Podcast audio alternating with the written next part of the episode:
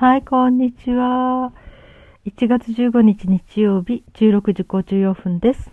えー、昔は、今日が成人式でしたね。1月15日が祝日で成人式でしたね。まあ、それでいつも頭には15歳、あ、成人式だとか思っちゃうんですけどね。違うんですもんね、今はね。うん。今は成人式の日とはしないで、成人式のは、1月、今年は1月の9日が成人の日になってますね。あ要するに連休が取れる時なんでしょうかね。そして、えー、日曜日と被ると休みが1日減っちゃうからずらしてとなったら9日になったんでしょうかね。16日よりはね。うん。誰かが言ってましたよね。その振り替え休日が国会で決まった時に、国会っていいこともやるんだなって言った人がいたっていう笑い話がありましたね。うん。あれはなんかね、みんなも嬉しかったという、割と身近な例でしたね。はい。えー、なんかさっきね、家の掃除をしててなんだろう、ふと思い出したんだけど、私が何歳の時かな、20にちょっとなる前、20前後かな、の時にね、どうやって知り合ったのかわかんないんだけど、うんと、小学生の男の子がいたんですよ。6年ぐらいかな、5、6年の。で、その男の子が自分は心臓の元々の病気なので、うん、もう数年しか生きられないって言ってたんですね。そうなんだって思って、うん、そしてなんかね、その頃うちに遊びに行ったんですね。そしたら、その子はちょっと外になんか取りに行った時にお姉さんがすっごい深刻な目でじーっと見てて、うん、ただの兄弟っていう感じじゃないんですよね。やっぱり本当に、うん、えー、命がね、短いっていうか、お姉さんにとってはもう、ね、弟さんの一挙一動がすごく気になる心配のもとなんだなと思って、そのお姉さんの姿勢を見ながらね、ぐっと心に来ましたね。で、私その時ね、死ぬ瞬間っていう本がすごく感動した本があったんですよね。一時有名になった本で。日本の本じゃないんだけどね、死ぬ瞬間に、えー、本人は何を考えるかとか、その周りの医療印、家族とかね、どうやってそれを励ますかっていうか、どういうふうに見送るかっていうね。うん。で、その死ぬ瞬間と私持ってたから、その本を彼にプレゼントして、その子にね、して、表側に、うん、100年後に天国で会いましょうねって言って、プレゼントしたんですよね。うん、それっきりその子には会ってないけどね。ああ、私天国に行ったらいろいろ待っててくれる人いますね。うん。っていうことをふと思い出しました。で、さっき、こう、ツイッターとか見てたらね、あの最近ちょっとフォローした人なんだけど、白血病って、うんと、また再発して、今骨髄の方の移植が弟さんがしてくれたので、あれなんだけど、やっぱりまだ余命というか、もうほとんど危ないとか言われてる人がずっと、でも頑張って生きるんだって言ってツイッター書いてるんですよね。うん。で、その人のところを見ながら、やっぱりなんかそういう人のところにはまあそういう人が集まってくるのか、またそこからどうかリンク飛んだんですよね。そしたらその人は、今度女性の人で、奥さん？うん。で、もう緩和治療に入っていて、癌の末期なんでしょうね。うん。で、いろいろやり、あの、ツイートが載ってたんだけど、で、その、るみたいなので、通常その、その人の書き込みがあったのかな？で、その人のとこ行ってみたら、固定表示したとこに、ご主人から2022年の12月かな？妻は先立ちましたって、皆さんいろいろお世話になりましたって、あの固定の一番上のところにね、そういう知らせがありましたね。うん。こういう SNS っていうのはね、死後って役に立ちますよね。うん、家族の人がね、そうやって載せてくれると、知らなかった人たちがみんな、うん、なんていうのかな、それを見れるっていうことがあるし、うん。それと私が一番本当に SNS で、えー、情報を知ってよかったなと思ったのは、今から10年ぐらい前でしょうかね、お友達になった人がいてね、うん。で、その人と、まあ、お互いに向こうはね、なんか、なんかのセラピストなんですよ。うんと、ボディ、アロマオイルとか使いながら、えー、体をマッサージしていく。そういう感じの仕事をしていて。で、私は、私でカウンセリングしていて。気持ちの方のね、心の方の。それで二人で、じゃあ、スキル交換しようかって言って、私はあなたの話聞くし、あなたはじゃあその分ね、私の、えー、そのオイルマッサージをお願いできますかって言って。それでお互いに、お金を返さないで、うん。まあ、それぞれ多分ね、1回で6000円から8000円ぐらいのものだったんじゃないかな。うん。それで、お互いにそれは、お互いのスキルで、うん、交換していましたね。割とね、前住んでたところが家が近くてね、2人でちょっとあっちこっち行ったこともあったし、うん。あの、ちょうどその頃ね、ベトナムのお店が近くにあったので、そこで青材、私青材っていうのにも今まで興味なかったんだけど、まあね、世界でのその素敵な、えー、おしゃれなという国民、国民服っていうの？なんて言うんだ、うん、国のね、民族衣装の中の一つにその青材が入ってると。いうことを聞いて、えー、そんなにこう注目されてるもんなんだと思って、それでそのベトナムの店行った時に、ああ、これが青材って言うんだっていろいろ売ってたのでね、いや、一回着てみたいなと思って いて。そして、その人も誘って、二人で知り合いの写真館行って、え青材の写真を来たのを撮ってもらいましたね。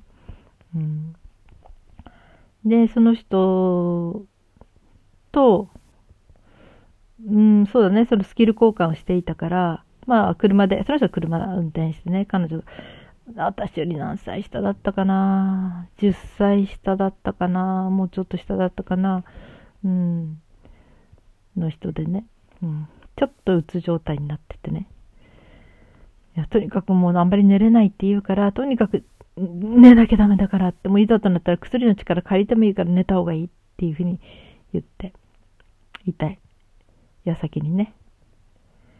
うん。なんかいろいろまあ問題も抱えてた人でね、トラウマもね。で、ある時に、私も死んじゃうしかないのかなって言ったので、いや、そんなことないよって言って、私今日泊まりに行く？とか言ったら、いや、いいって言ったんだけど、まあその時に、頑張ってねって言って握手して、初めてそうそうね、そういう感じのスキンシップ。で握手した時になかなかその手を離せなかったっていう感じでね。だから本当は泊まってほしかったのかなとか思いながら。でもそれで別れたんですよ。そして5日ぐらいずっとその後連絡途絶えて、すんごく心配でね。うん。で、彼女の家にちょこっと行ってみたら、まあ一応なんだあの、表札がかかってるし、ああ、大丈夫かって、別に表札かかってたってね、大丈夫って安心することはないんだけど、まあ普通ね、えー、亡くなったりして、するとね、その家を売る、売るとか出るとかして、表札がなくなるってことがあるんじゃないかなと思ってたんで、表札かかってるうちは大丈夫かなとか思ったりもしたんだけど、で、電話しても何しても連絡取れなくて、うん、ずっと気にしてたんですよね。で、それからもう1、2ヶ月経った頃から、その時は10月だったのね、別れたのがね。そして12月にのクリスマスの朝に、明け方？ふと、ふと気になってね、どうしてるだろうって彼女のサイト行ってみたんですよ、Facebook の。そしたら、お悔やみがいっぱい入ってたんですね。そんな突然死なれてね、そんな、うん、びっくりしました、みたいなことでお悔やみしますっていうのがいっぱい入ってて。だからそこは誰も死んだことの報告は書いていなかったんだけど、どっかから誰かがその一方というふうに会社とかなんかの関係から、あ、死んだってことが分かって、そのうちの人たちがお悔やみを入れたんでしょうね。いやー、びっくりしてね。もうなんかちょっとガタガタ震えてしまったっていう感じでしたね。うん、ね、昼間だったらね、すぐね、友達に電話かけてね、どうしようとか、とかなんかね、うん、言えるんだけど、もう明け方だったからまだ誰にも連絡できないし、家族もみんな寝てるしね。一人で精神統一してましたね。なんとかこうパニックを収めようと思ってね。うん、で、その後で、その Facebook の方で彼女のところにのお悔やみを言ってた数人見つけて、直接コンタクトを取って、ダイレクトメール送って、友達だったということでね、それで、死因は何でしょうか？ということで、うん、なんかそれほどの情報を教えてもらったりしましたね。でも誰も死因は把握していなくて、突然、なんで死んじゃったんだろうみたいなね。うん、ということで、まあ私がやっぱりね。で、結果的にはどこから入ったに、あれだったかな、うん、薬で飲んで亡くなってたみたいなんですよね。うん。自殺だと思うんですね。うん。まあ、突然の心不全みたいな言われ方もしてたけどね。ただあの時本当に SNS で知ったんですよ。その、お悔やみとかね、いうのを見てね。はあ、こういう情報の得方もあるんだなって、今の時代だなって思ってね。これがね、本当にものすごい同じ市内に住んでいるし、市内だって今広いですしね。うん。まあね、普段会ってる人ならまだ分かっても、本当にね、うん。いや、普段会ってる人だったんだもんね、私ね。だけど、そう。あの昔と違ってね、村中がお互いのことを知ってるっていうものじゃないし、まあ一応都会だからね、札幌だから。一応札幌も都会。それで、うん。本当に住所的には、あの頃はもう10分か15分で行けるようなところの人でも、全く消息が誰にも教えてもらえないとわからないっていうので、で、その、人のところ行って、行ってっていうか、うん。あの、SNS で知れてね。うん。だからね、その、今 SNS でね、うん、そういう感じで知られていくっていうことあるんだろうなって思ってね。うん。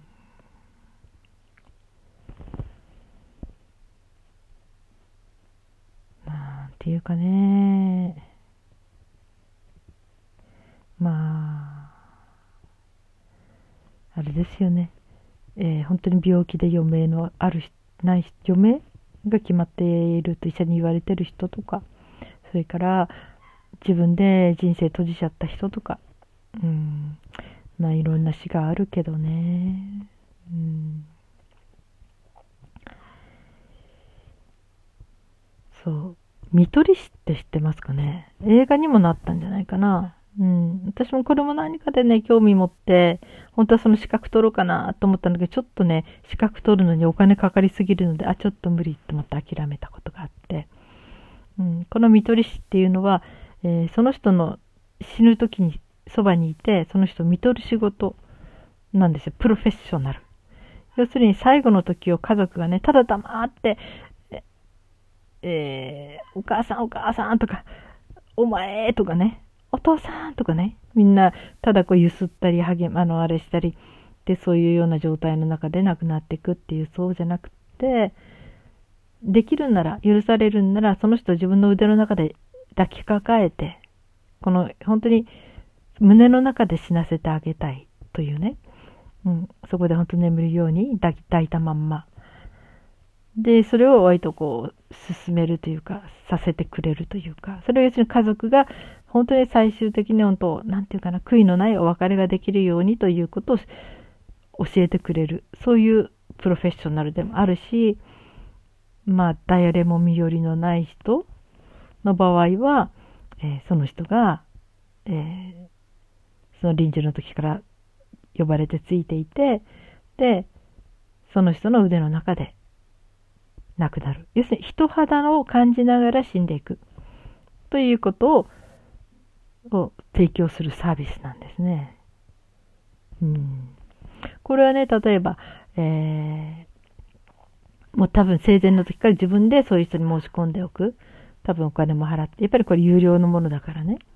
うん。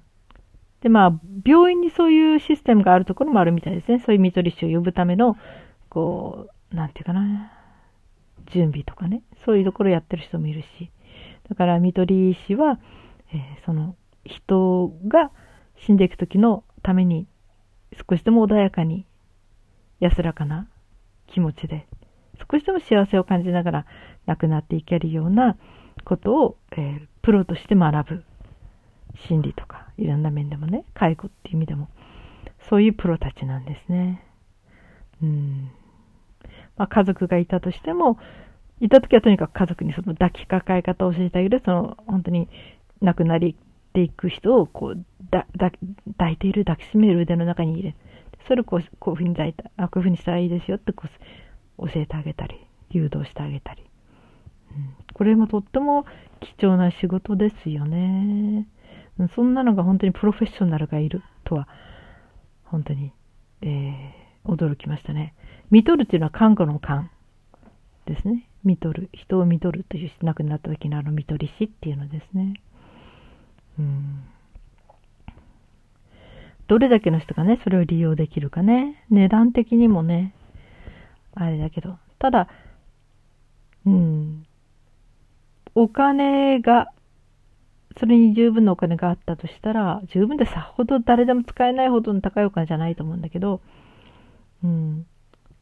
そのサービスを受けてみたいなっていう人もいるかもしれませんね。ずっと孤独で生きてた人、最後は人の腕の温かさの中で亡くなりたいっていう最後の望みとしてね。うん。それもすごくね、わかる気がするなーって思うしね。それが全く血のつながりのない他人同士であっても、その腕の中で抱き留めるときに、え、その人のことをとにかくその時間ずっと思っていて、本当にその人に対して思いやりと優しい気持ちでずっと息を引き取るまで抱いている。うん、そういうこともできるはずって思うんですよ。うん、ねえ。うん、私、それ、資格登録やろうかなって言ったら、ある人がね、いや、あなたにすごく向いてる仕事だと思うって言われたけど、うん、で、でも、ね、やっぱりちょっとね、まあ、普通の資格から見たら安いのかもしれないけど、私が知ってるも実際25万から30万以上はかかったんじゃないかな。うん。だからちょっとね、うん。今はっていう感じでしたね。うん。ね。そう。あと、マザー・テレサって言いましたよね。私、マザー・テレサをね、一番尊敬している点っていうのはね、マザー・テレサは、あの、えー、ね、いろんな人を見とるんだけど、その最後の時に、その人の宗教でお葬式をあげてあげる。マザー・テレサはカトリックの信者だけど、例えばその人が、え、その国独特のね、自分の信じてる宗教、それから独特国じゃなくてもその人が信じている宗教、うん、例えばね、仏教だとすれば、仏教のお葬式のやり方でその人の最後を送ってあげるっていうね、うん、そういうことをしたっていうのが私すっごく素敵なことだなと思ったんですよね。うん、その人が一番安らぐ、一番ありがたいと思う、その送り方で送っていく。その人が一番信じてた宗教で送ってあげる。自分の宗教とは全然別であってもね。なんかそれを聞いた時にすっごく感動したんですよ。マザー・テレサすごいなーって、私が一番感動したのはそこですね。あとマザー・テレサの功績についてはほとんどあまりよく知らないんだけど、そこでとにかく感動したのを覚えてますね。うん。マザー・テレサはね、あの死にゆく人たちの部屋、家みたいに作って、要するに最後はこう、その道端のただの石ころのようにね、誰にも知らずで死んでいくんじゃなくて、まあ、主に貧しい人たちだったんだけどね、最後は、えー、人との温かい触れ合いの中で言葉を交わしたりね、うん。一人の人間として、ある意味尊敬されながら、最後は見とってもらう。送ってあげる。という。ね、それ、すごい、うん、いいお仕事だなーって思いましたね。まあ、マザー・テレサは無料でやったと思うけどね。うん。だからね、本来はね、見取り師というプロが活躍しなくてもいいような世の中になるといいですね。うん。みんながその当たり前のことのように、その死に行く人を送るためのいろんな準備を、要するに学校で習ったっていいと思うし、それぞれがそういう知識を得れる場所があって、そして最善な送り方ってどういうことかなって、そういうことを勉強したり分かったりすることは人の死、最後自分も死ぬんだからね。その終わりのためにね、これはとても大事なことじゃないかなって思っています。はい。まあ、20分になりましたね。はい。えー、今日気温が寒いですね。私の部屋で今日14度。だいたい、うんと、12月で17度でしたね。今14度ですね。うん、ただね、何年か前に断熱材を入れ替えてからは10度を切らなくなったので、あの頃はね、10度だったんですよ。まあ冬の朝とかね。でも今は、うん、まあ下がって14度。これから2月にかけてもうちょっと下がるかもしれないけどね。